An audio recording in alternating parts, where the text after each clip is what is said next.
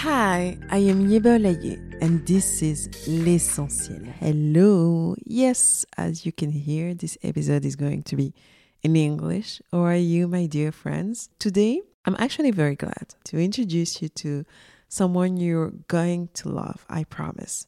I've met Charlotte in February this year. We connected immediately. She's this passionate soul, heart full of light and colors after a very impressive career in the startup world, where she operated as a global marketing and brand expert, she had to stop. Yes, a burnout. But the need to reflect on herself and what she really wanted to do from her life became essential, which actually led her to create Joyful Tables, her passion project, which turned to be a beautiful brand today Charlotte is passionate about bringing people together. L'art de recevoir and l'art de la table. She believes colors have a real power and actually that they allow us to express our true personalities and make our homes and tables feel alive. And what I love the most about her brand is not only about the product itself, it's about the connections, the experience she created, the, the whole concept around the brand. I was really glad to have someone like Charlotte because she has a really incredible experience in the startup world. And as an entrepreneur she can actually share so much. And this conversation has been very meaningful deep. We took the time and i hope you're going to enjoy it. So it's time for me to leave the floor. See you Welcome to the podcast, Charlotte. It's such a pleasure. I'm so delighted to have you here with me. Thank you, Yeba. Thank you for having me. I mean, just our story already is uh, is something, and I'm so honored to be able to speak on your podcast today. Yeah, I know, and I am really like emotional, but I won't. I won't start right now. Let's. Otherwise, we'll be too. Okay, so for the people who don't know you, can you introduce yourself and let us know what you're doing basically in life? Yeah, sure. Well, before telling you what I do, I mean, um, behind what we do, there's a person um, in every story. So I'm Charlotte. I'm half French and half Belgian, but born and raised in the Caribbean. I lived in the Caribbean until I was 16 and then moved to Europe, um, where I lived in Brussels for three years. Then moved to England for my studies, lived in Madrid for a bit, moved to Paris, and then Brussels, where uh, I'm based at the moment since the last uh, two years. It's interesting. I, I, say at the moment. I don't know what that means. I think we know that that you'll be like traveling a lot in your life. And um, today you're an entrepreneur. You've uh, launched your own brand. Can you tell us more about Joyful Tables? Yeah, Joyful Tables was um, born from my love of bringing together, my passion of colors, and I do love hosting dinners at home and, you know, also mixing friends. And I thought, how can I build something around this? And I thought, ceramics, tableware is actually something that brings people together because you sit around the table for dinner. It's a very ceremonious, you know, moment. Um, it's a moment that you take time to connect, to to talk, to get to know people, or to catch up with people that you haven't seen for a long time. And my passion for color, like uh, you can see around us, or even the way I dress or my apartment, the decoration. I think that color really, really has a very powerful energy. Yes. Actually, you, we are here in your living room and um, there are so many colors everywhere. Like I can see your handbags, your scarf, your, um, yeah, everything. Like you speak in colors. Even you, you're wearing this uh, beautiful royal blue dress I mean, yeah, color is part of your life. Yeah, definitely. And I thought, what could be the vector uh, of all these things that really gives me so much energy? And that's really how I thought, okay, I'd love to start my tableware brand and use it as a vector to share, to create experiences around the table, to connect people, to bring people together, and to put in light also other projects. Um, and yeah, this is how uh, it started, and I'm still building it and taking a lot of pleasure sharing it with uh, with people and and designing uh, also the the ceramic plates because it's important to say that I really wanted it to be done with artisans. Yeah. Where are you producing? I'm producing in Italy um, because I was, to be honest, I was hesitating and I, I looked in Spain and Italy and I bonded uh, very, very well with a family of artisans in Italy. And that was crucial. It was because it's the roots of my project. Yes. So I it was not about just finding any artisans or working with any type of uh, of a family of artisans. So that aspect was also already putting in action the values that I wanted to transmit, which was about connecting, experiencing um, emotions, Yeah. and Everything is handmade. Um, is everything handmade? Yes, everything is handmade. It's handmade, hand painted. So obviously, every f- artisan has their way Okay. of working, their own colors, their own way of doing their glazing. So you adapt. You know, it's really working together, and that's what really drives me. That's Okay. that's what I like, and that's the collaboration and how I want it to work. Um, when I started Joyful Tables, Okay. So are you are you the one selecting the colors and designing uh, yes, the prototypes and S- everything? So I design everything, obviously, because family of artisans, you know, they have like small ateliers Yeah. and everything takes time to produce. Every piece is unique and and you know, every piece, even if it's the same design and the same color, will have slight variation and it's normal. That's really what makes it unique. Yeah. Um, and that's what I love about the process. It's not just the product at the end, it's about also that relationship that I'm building with the artisans I'm, I'm working with and adapting also to their um, um, techniques, you know Yeah. And I've I've taken yeah a lot of uh, a lot of pleasure and it's been really really fun getting to know also that industry. Yeah. Was it easy to find the right partners like No, these ateliers? What was um, the story behind it? Because most entrepreneurs, when they start their business, actually products, that's the struggle finding the right atelier. definitely that's been the toughest part for me so far. The one that actually could have made me give up, Oh, but there was yeah a moment where I started working with artisans. Um, I was really interested in how some artisans in Spain were doing what they were doing. I really loved their techniques, their colors, um, and how they were working. and the choice, I guess. because, Yeah, so I thought it could be a relationship that worked, and I've put so much effort, energy, and uh, of myself Yeah. into it. And we worked on the prototypes for eight months for it not to work out at the end. oh, So that was really eight tough. months and then yes. And when we had decided, you know, on production, cost, delivery, it just everything. It's like a, you know, a chateau de sable that you build and after everything eight falls. months, you're almost there, and then they say, "Okay, we cannot continue with you." And that was really a tough moment where I questioned, am I meant to be doing this? Should I continue?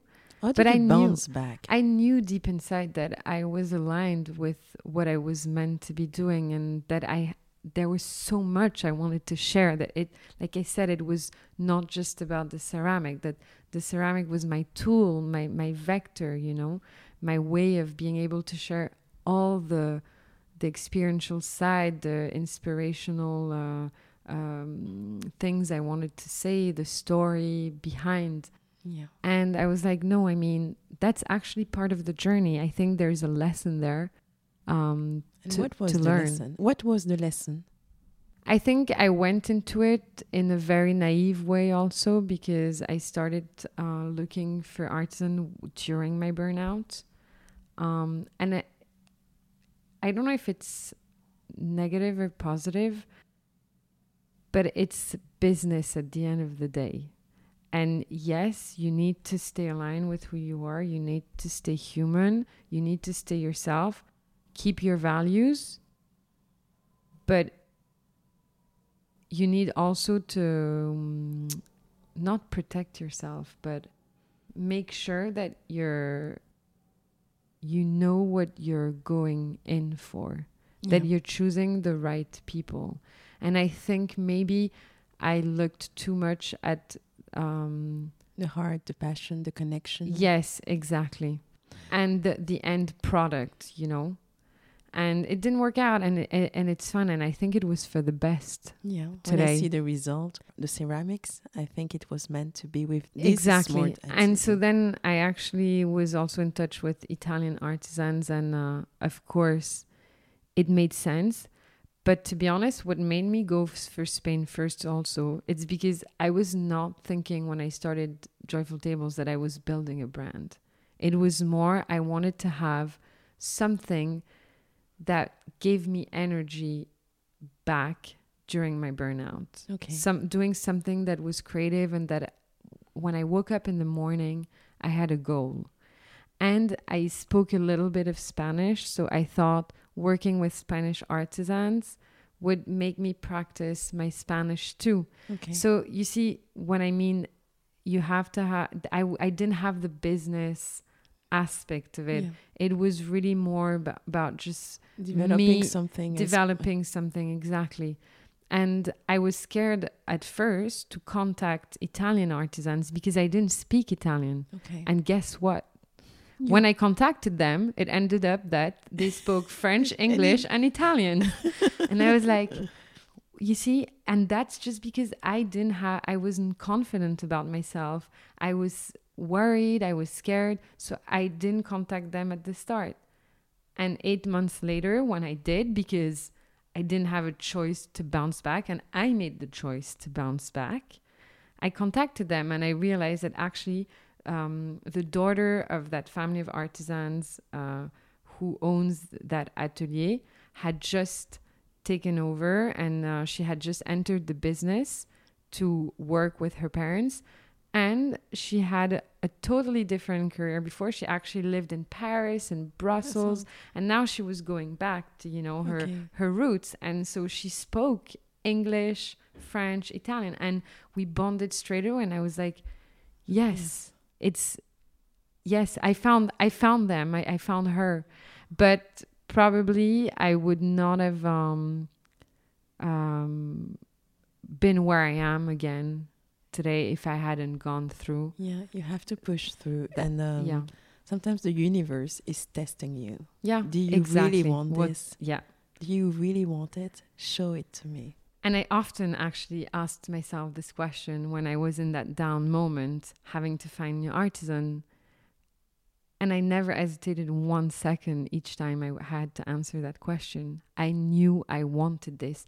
I knew that it was not the end goal and that I had so much more to share, but I needed to start there to be able to create that experiential brand, to be able to, you know, um, put other projects and people in the light to one step at a time. exactly. there are steps that you cannot skip. Um, coming back to this word that you have pronounced twice, um, burnout actually it's it was the beginning of your entrepreneurial journey you had to go through this time to reflect and can you tell us more about it so actually today we're celebrating one month of joyful tables congratulations um, so yeah we launched the e-shop a month ago but of course the idea started a year ago and i never thought that i'd be where i am today.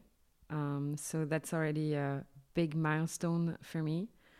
So to be honest, where this project, how this project started, um, was because I I did a burnout a year ago, And before that, I always worked for startups. So I have like nine years of experience uh, in startups behind me, always building marketing teams in re- very uh, small startups, like that are really literally starting uh, off the ground.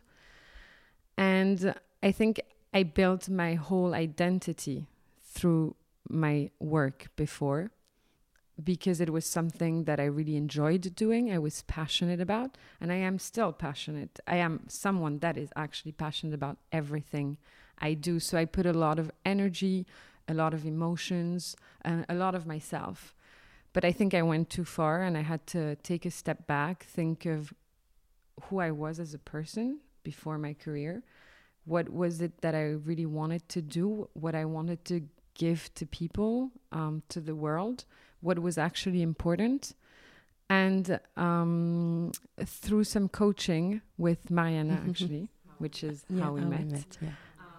um, I realized that I loved bringing people together and I needed connections in everything I did, but also connections that came from different um, places with different mindsets, with different views, and to connect those people but also, color is a big passion of mine. I mean, I don't know why, but you speak in colors. I think it's true. That's exactly it. Actually, I do speak in colors uh, from my apartment, from how I dress, from everything I do.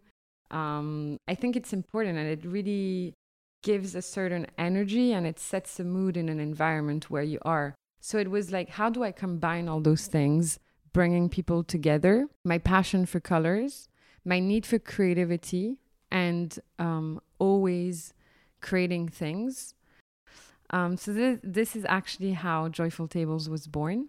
And I'm really happy that this journey started because I've met amazing people already.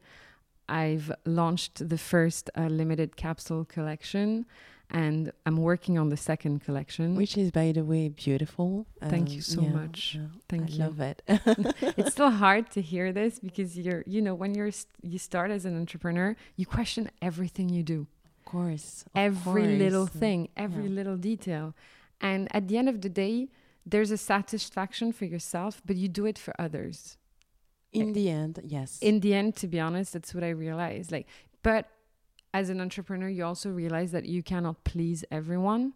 And actually, pleasing everyone is not good because that means that you've lost your identity as a person and as a brand. It works for both you are kind of an expert in startups. So I think we have many questions for you because there are a lot of women or people listening to us and willing to find the courage to start, or, you know, they're in the process but completely lost because it's not aligned or they don't know what's the next step they have to take. But before that, how was the beginning launching Joyful Tables? How was the process?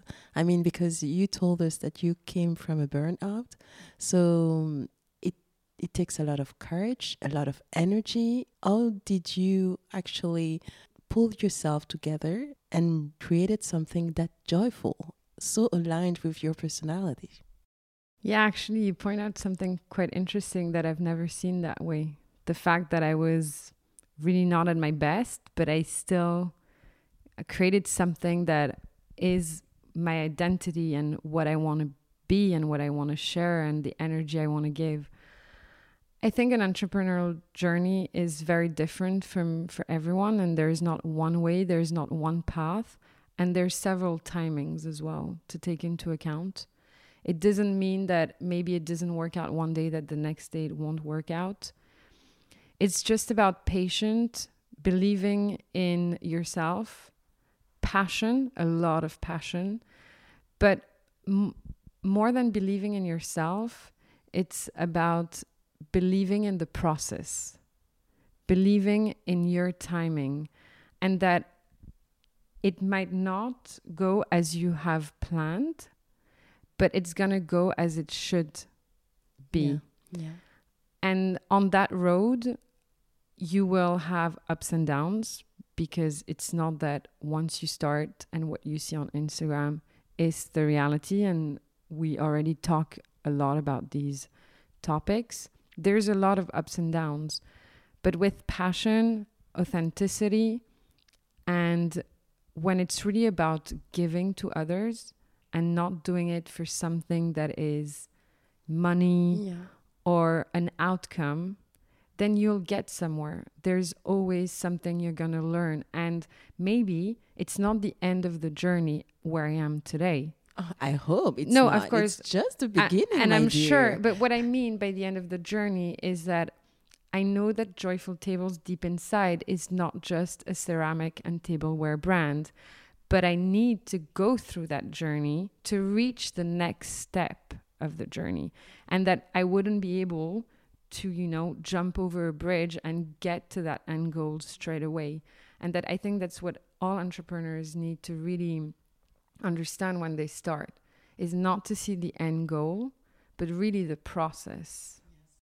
And what's the vision? And then you'll tell us, oh, it was concretely launching everything, like the ups, the, uh, the downs, the difficult parts. Yeah. Because I think it helps to know that it's not like straightforward, that we all go through this process. So, yes, what's the vision? On the other side of the bridge, where, where are you going? So where am I going? Wow. When you ask me this question, it can go wild because Go wild. my brain is just imagining so many things and I love this type of question because it allows me to be creative, you know, and to, Exactly. to dream. And I think that's another thing actually. We need to dream and believe in our dreams because it's when we believe in them that, you know, part of them can become reality. And that you are manifesting, you know, you're putting all your energy, all your focus into something, and then you create your reality. And I think, as you say, it starts from believing, but truly and genuinely believing in what you're doing. Yeah, believing, but also, of course, it's important to have support, and support is very important. S- support of your family, support of your friends, support of business people you've met through your career that you're asking advice from. But at the end of the day, you'll get so many different points of views.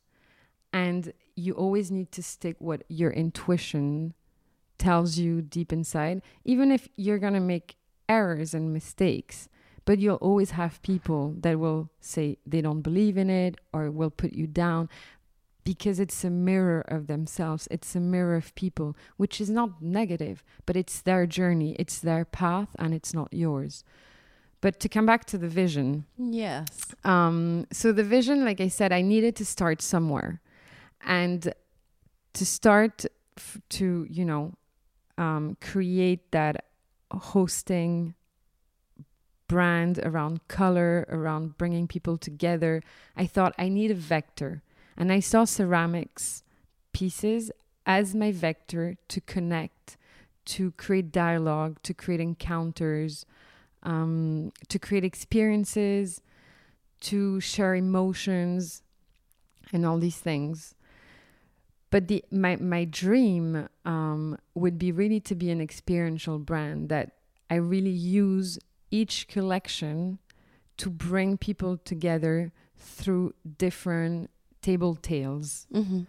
For example, for the launch, um, I were actually you were there, so yeah, you know. I was so honored to be there and to actually spend this magic moment with you and the ladies around the table.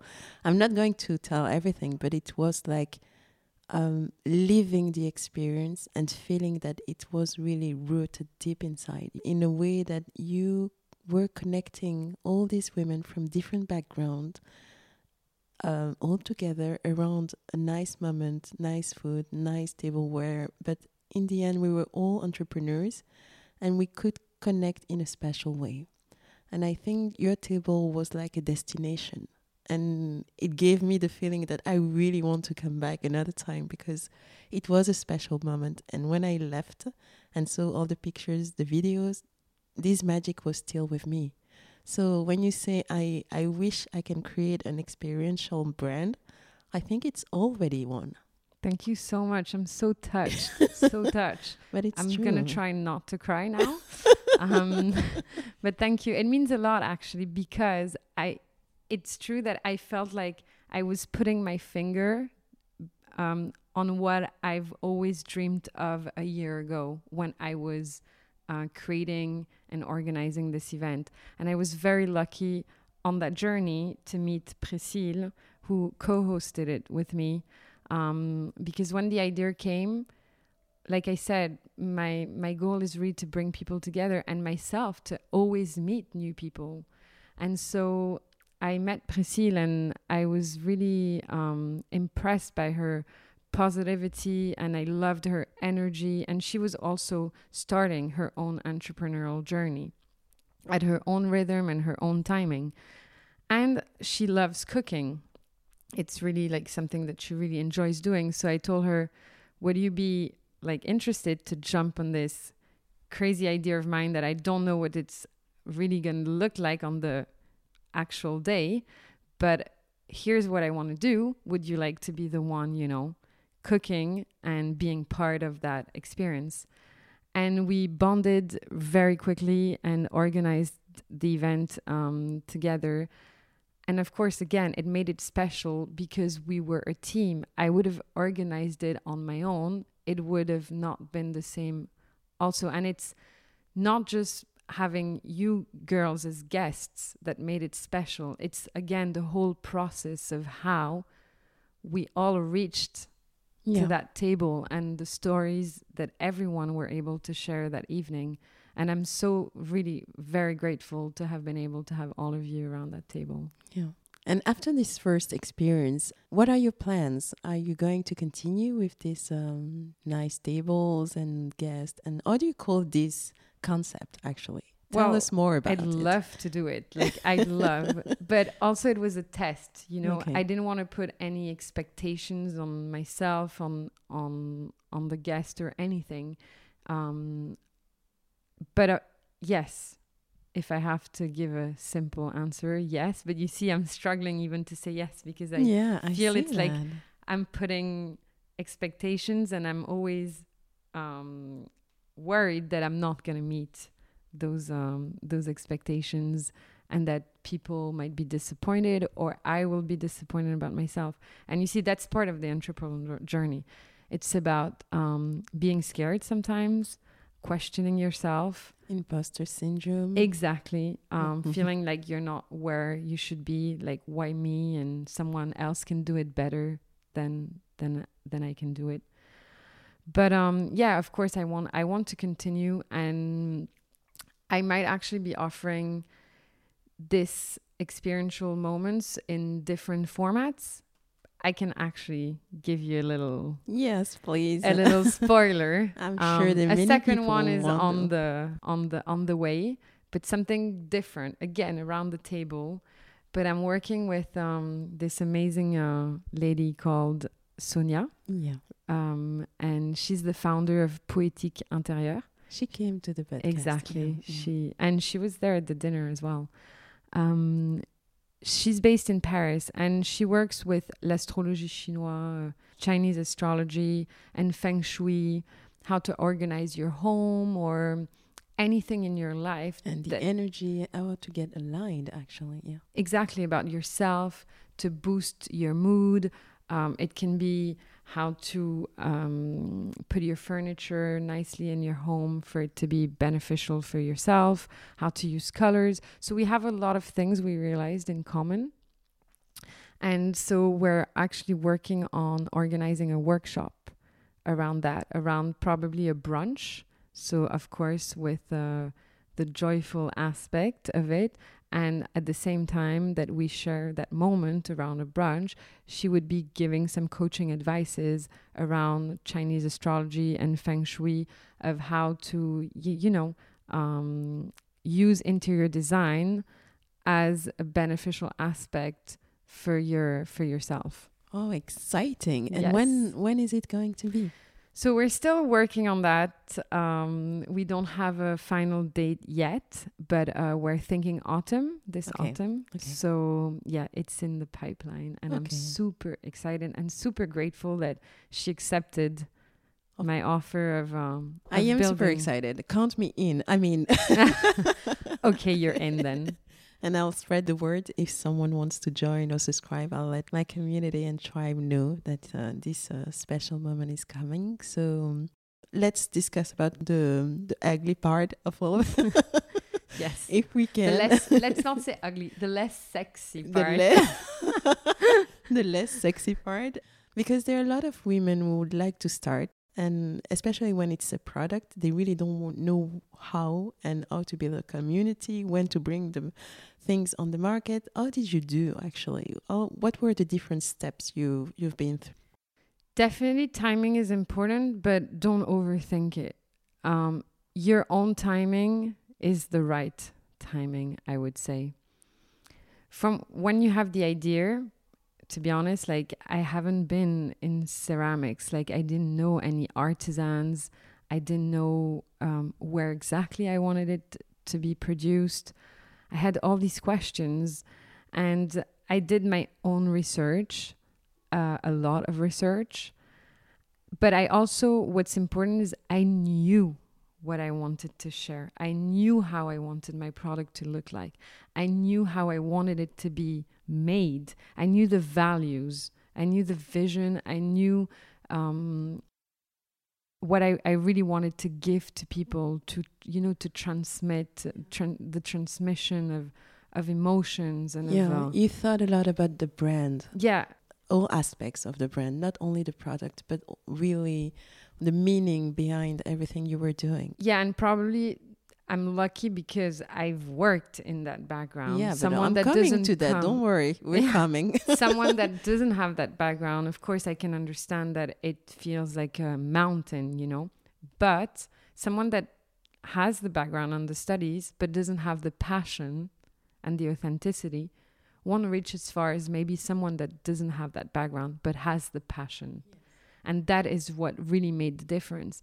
And it's really the passion that I had at that moment um, that made me go as far because I had so many doubts, so many anxiety about, you know, financially how I was going to start. Because when it's a product, you really need to put money up front. Um, are people going to like it?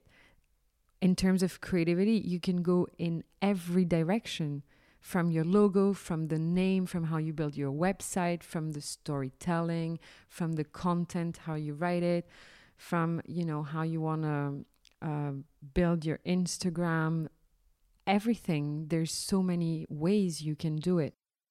But when you stay true to yourself, there's no many ways to do it. Actually, there's Yeah. only one way. You so you so right. there's You one know, way. We we are always questioning ourselves, you know, doubting, but deep inside we know, we know what we want, and if it's true to to you, then there is only one way, and even if there are many ways.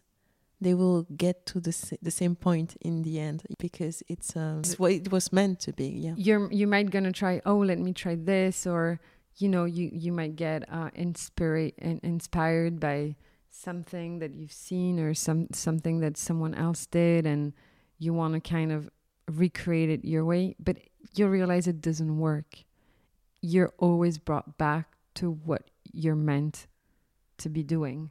So um, i think that would be one of my advice. Just let go and don't be don't be scared of what others think because there is one way and it's that one way who you are that will make the difference. It's your story that people will connect with. It's not the other person's story through you.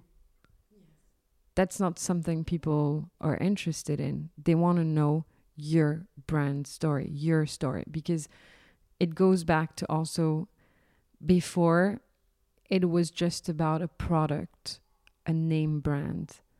But now we're living in a society where we're going back to the roots, you know, to how things are made, from who, um, what was the the idea behind. Yeah, the and it's all about. It's, yes, uh, the intention exactly Yeah. it's all about the human and um, when there is a human uh, humanity behind a brand that's when actually people connect because it can be a mirror of themselves it can help them it can inspire them it can reassure them it can guide them But a product, something that is just static, doesn't actually share any emotion. No, it doesn't convey all this. Yeah. So I think yeah, it's really being yourself, staying true to who you are, and and really sharing um, the process along the way when you build something, which is what I've tried to do. How? I'm not saying I'm the best. I'm Yeah. not saying I've succeeded completely. There's things that I would have tried to be better at conveying. But then you also get trapped, you know, in your daily life of having to do the admin and all the things that are less sexy, but that you have to do, Yeah. you know. Um, but it's just about creating structure and and being again we're going back to the same word but authenticity yeah. it comes naturally when when it's true Yeah, I fully agree. But what was really impressive with you is that you didn't have the product, but your platform was already existing. Like you were posting every day on Instagram, you were like trying to get us into the mood, but there were no products. So is it is it a strategy or um, do you advise people to do like this because you started 6 months before the, the actual launch?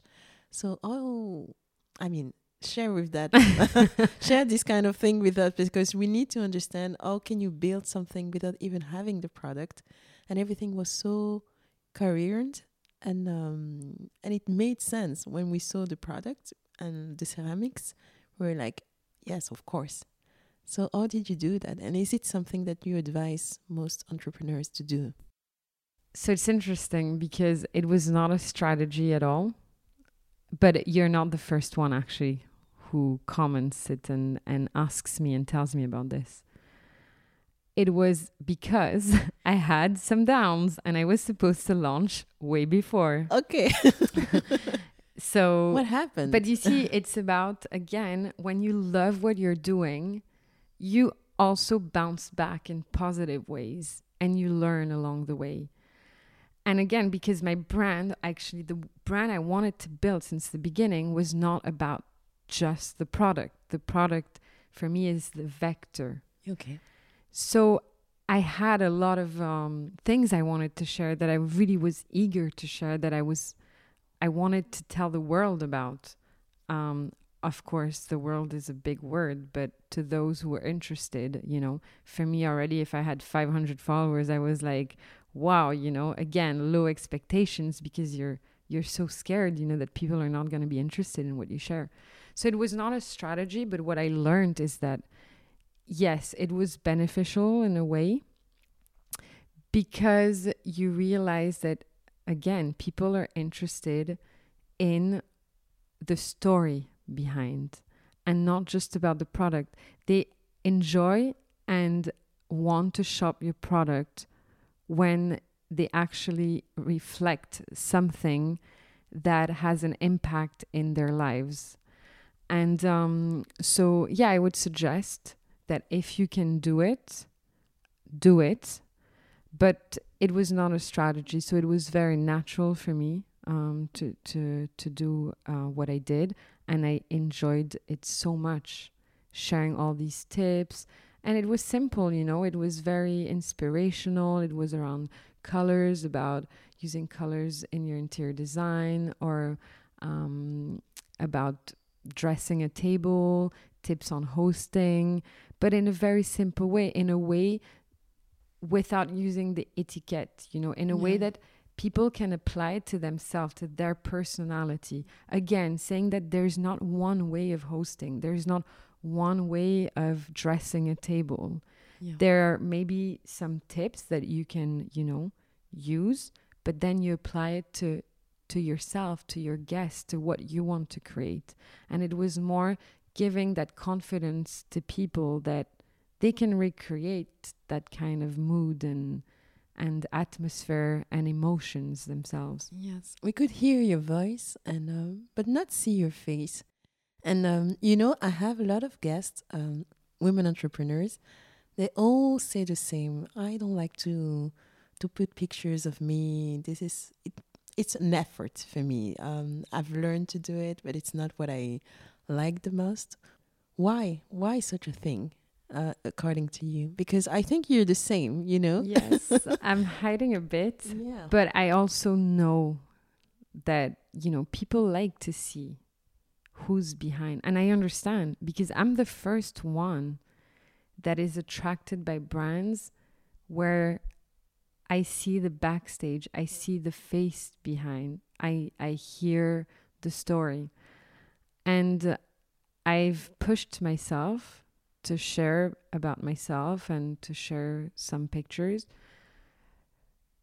But my brand, I'm not, I'm, I'm not the center stage of my brand either. I think it's about finding the right balance. Yeah. It's more about saying who I am, why I created Joyful Tables, and why it's um, so important to me, and where my passion comes from. And of course, if people have questions, and I want to, them to know that you know it's me behind, and I'm there, and I'm happy to help, and I'm happy to to guide them in you know in their purchase or if um, they have questions because they're hosting a dinner party at their place. I'm so happy because I want to connect with people. I want to meet new people all the time. And for that, you need to put yourself out there. It's more that I'm not sh- shy as a personality, but you're always scared of judgment. It's about judgment and it's about, like, am I legitimate? Don't you think you are after the career you, you've had? Like, um, I'm asking these questions because now we're going to go to get back to um, your professional background. Uh, what have you studied? And uh, during nine years, what have you seen? Because you've been working very closely with entrepreneurs. And what are the lessons learned from them that you actually keep with you for your own story? No worries. Um, the lesson learned is that you need to make mistake along the way. It's not picture perfect. You need to try. It's like trial and error. Making mistakes, it's okay. It's actually not everyone that is able to learn from their mistake and to change the way they thought it should be once they realize it's not actually working. And I think that's where you see um, good entrepreneurs and the ones that are struggling to reach to that next level. It's really about being able to question yourself constantly and being able to say, okay, what I thought was going to work, was going to su- be successful, is actually not working. And what I need to do is the opposite. And to continuously, you know, put yourself out there and change your strategy as needed because you're not trying to please yourself. You're trying to answer to something that the society needs or a community needs or even a small amount of people needs. But if you already changed the life of a few, that's actually a huge difference. And I think it's really about that. It's when you have a vision that is rooted inside you, that you live yourself. If you're selling something out there that you don't believe in yourself, that you don't even apply yourself in your daily life, how can you be telling people what they should do or how they should do it or why they should, you know, consume Yeah. it? Where's the commitment in the end? Yeah. It's a it's like kids, you know. when parents give lessons to kids and they're like, "Yeah, you asked me to do it that way, but you, do it the do other way." it, it's it's it's a bit that you know. It's going back to your child child um, enfant intérieur. uh, int- interior child? No. Yeah. Uh, little child? I don't know. Yeah, the you know it's Both of us are, sp- are French speaking, but your community is so international that Yeah, we, so we decided decided to, to- uh, to do it in, to do it in, in English. In English. um, but yeah, that's uh, that's really what what I learned. It's about questioning yourself constantly, adapting, and society moves as well. It evolves. The needs are not the same. Our habits are not the same, and it's being able to go on that journey and not stay stuck to where I think is good to be. Thank you. That's very very inspiring. In this career that you had, are do you know expert in entrepreneurship or uh, what were you? It's hard were you, to answer. I'd be. I, I'd be. What were you doing? How were you helping these um, these startup? I mean, I think people are intrigued. What were you doing, and how did you help all those uh, entrepreneurs? So when you start working for startups that are literally, you know, building themselves from the ground up, that are, are nothing yet, don't. And you are really humble. You don't say. You don't want to tell this story about your career, right? Because it's an impressive because I think one. I just did my, my job and I was happy and passionate to Yeah, do it. I- and and there's so many other people that do it and do it better okay, than me. Bring back your ego, ego please, and tell us what you studied and yeah, and okay. the whole thing. I'll try. I'll try. You're not gonna escape this question. I'm sorry. So I I did my bachelor in uh, in England. I studied design, branding, and marketing. So I studied in uh, an art school, but I was doing more of the business side um, of the of the studies for an art school, of course.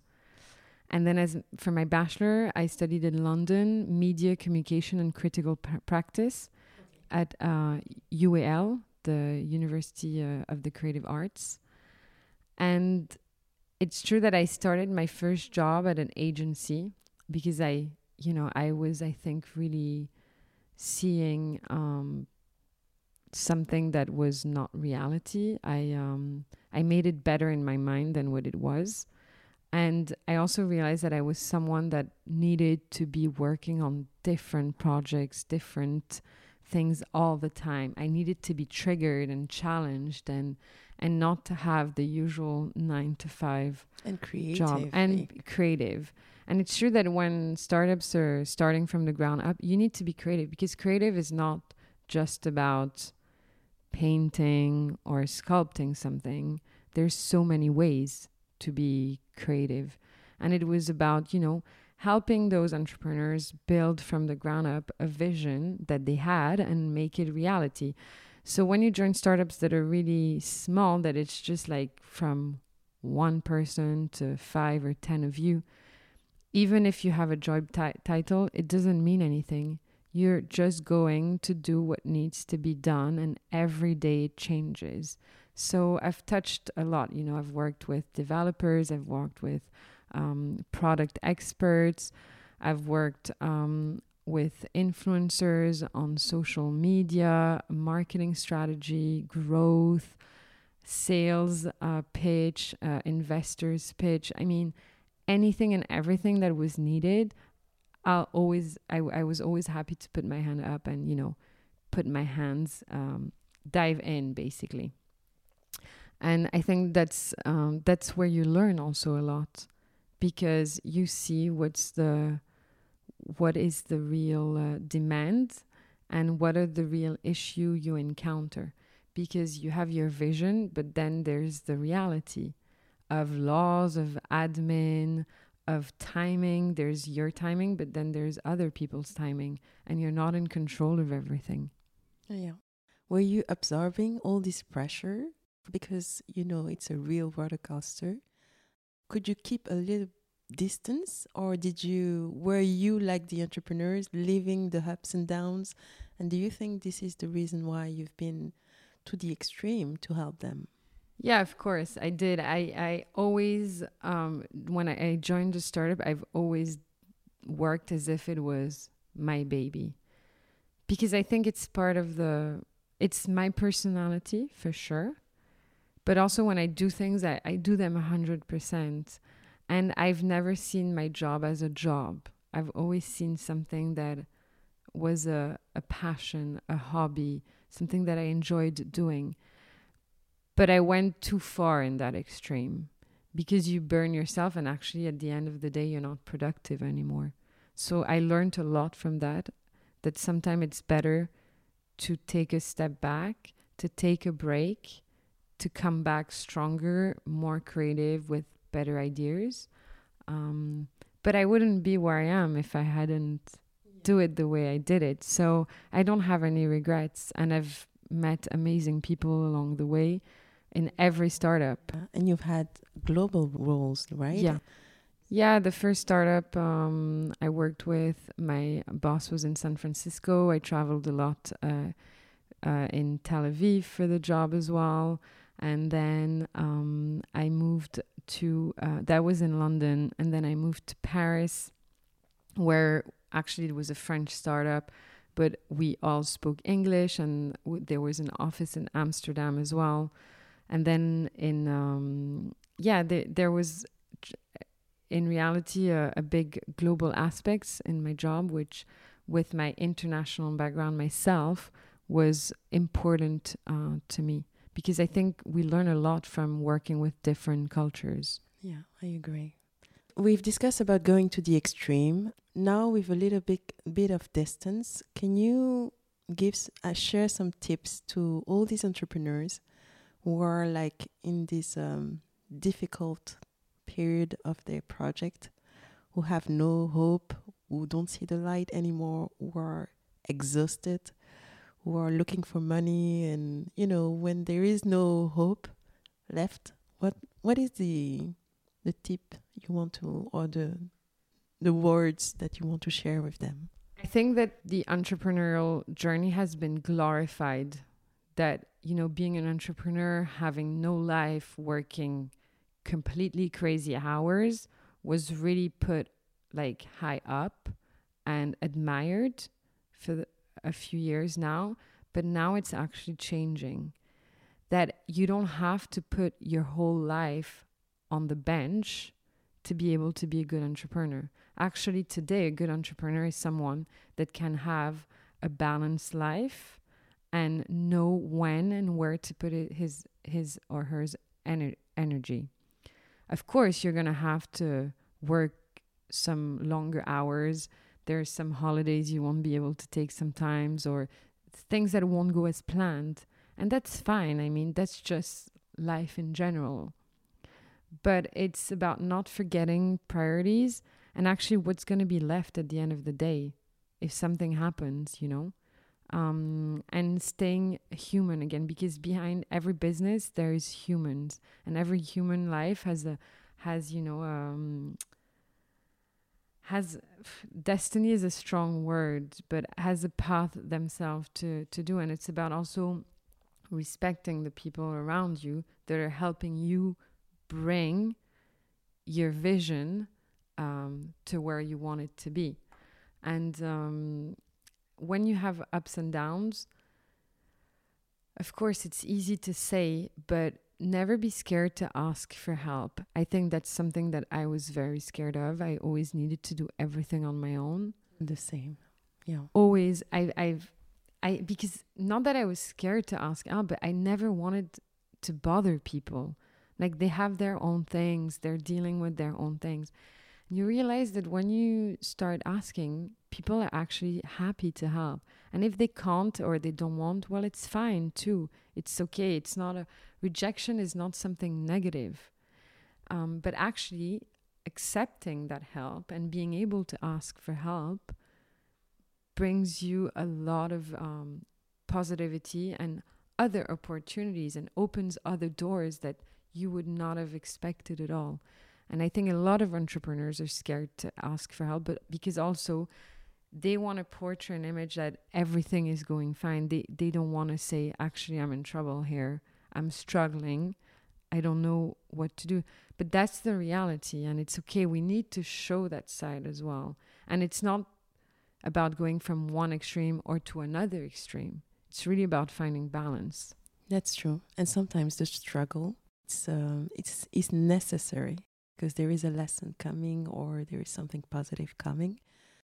You know, listening to you, I realized myself that entrepreneurship is like a hero journey, but it's a lot about uh, personal development. What have you learned from yourself you had no idea you were capable of? Or that you you were shaped this way. yes. Well, that I actually never give up. Um, That's true.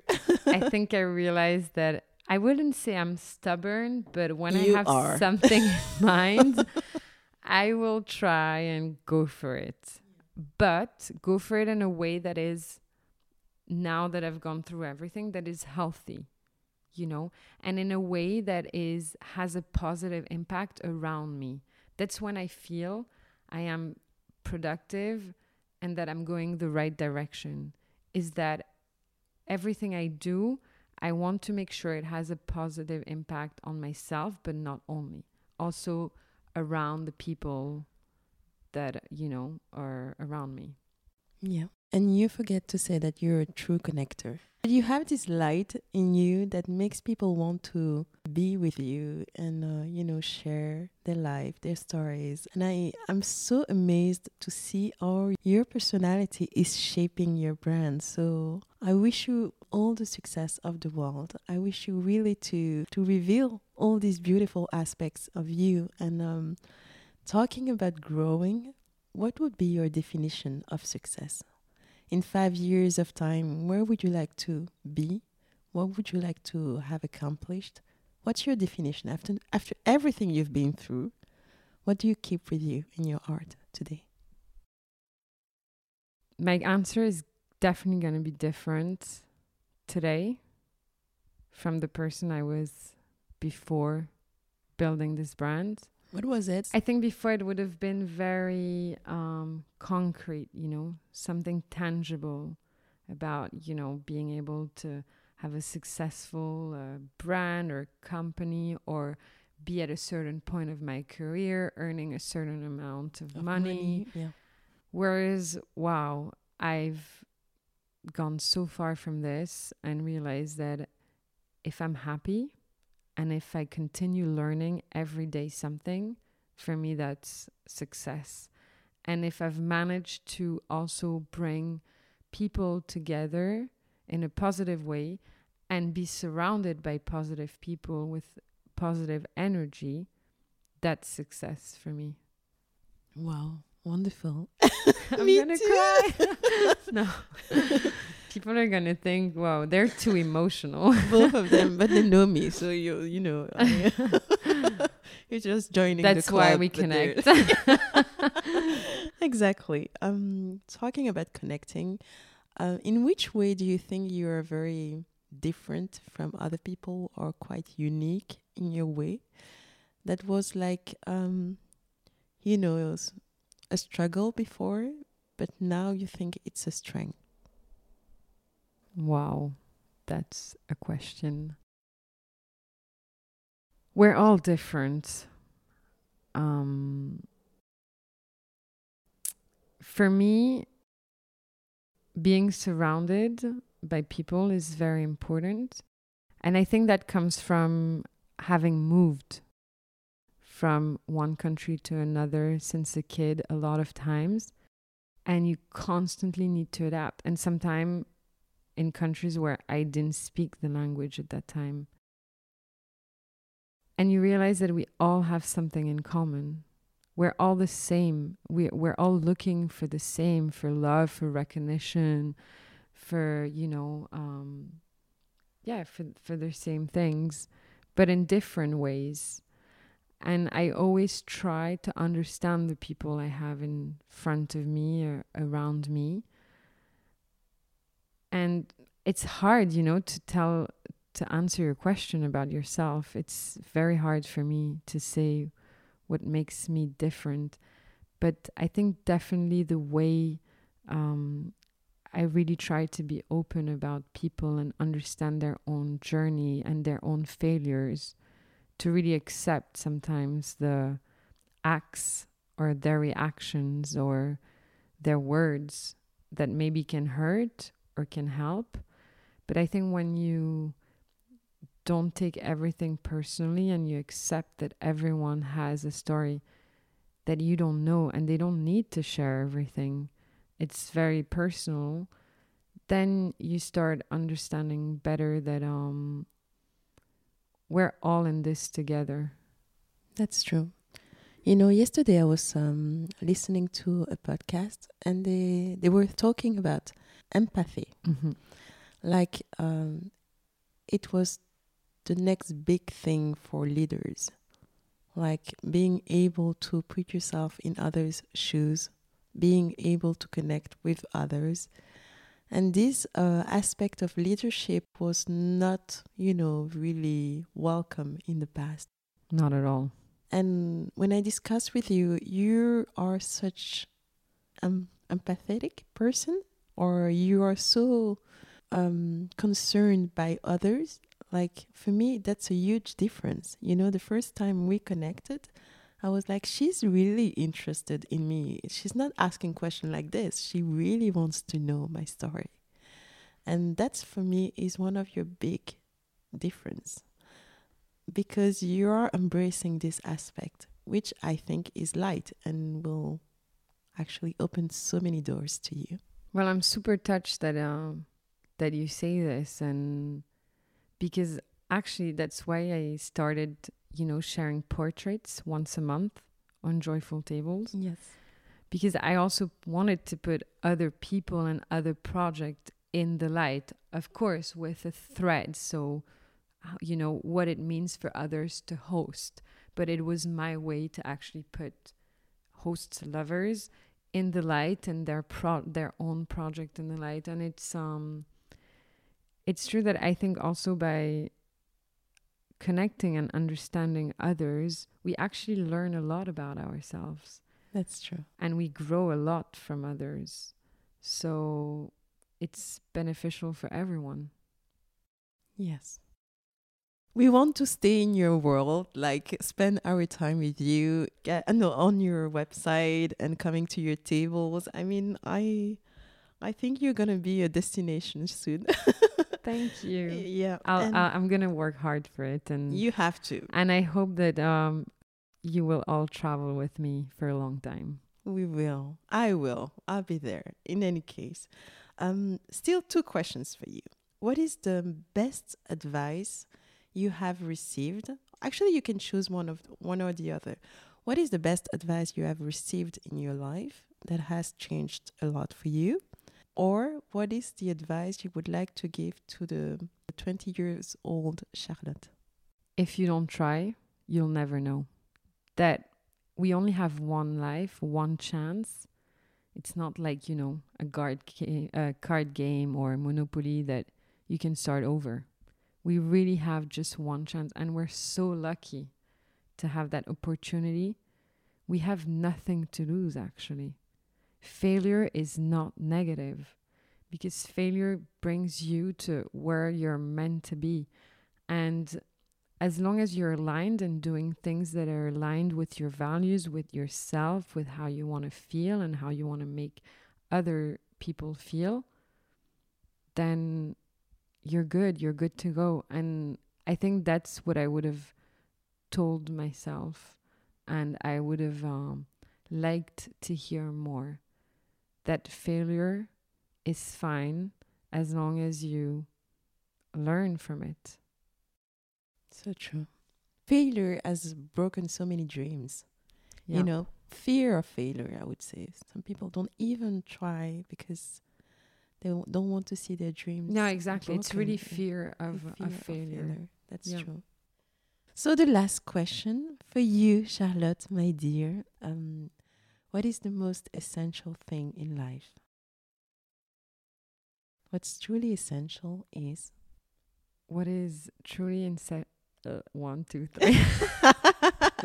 Just at the end. Yes. I don't want this to be over. I really don't want this to be I over. yeah. We're having a great time, right? yeah. Um, what is truly essential is the people you have around you. Oh, that's so true. Yeah. Love it. Love it. That Thank will you. be my last word. Thank you for having me. Wow. Thank you so much such everything. A nice time. Yeah. And you thank you for being so generous with us, you know, so authentic for all your precious advice because sometimes, you know, you're on social media and you're hearing all this uh, personal development advice and everything, but when it comes from the heart, when it's so pure, so raw, as you delivered today. It's like a treasure. So thank you. No, thank you for having me, and thank you to your tribe for listening. I think they love you by now. well, I love them too. okay, thank you. I'll share all your news and everything, and hopefully we'll stay connected. And Of in the course, future, we're gonna stay connected. of course, and in the future, maybe we'll do something together. I'm But, sure of um, that. It's just Two the hundred beginning. Yes. Two hundred percent. Love you. Me too. bye bye.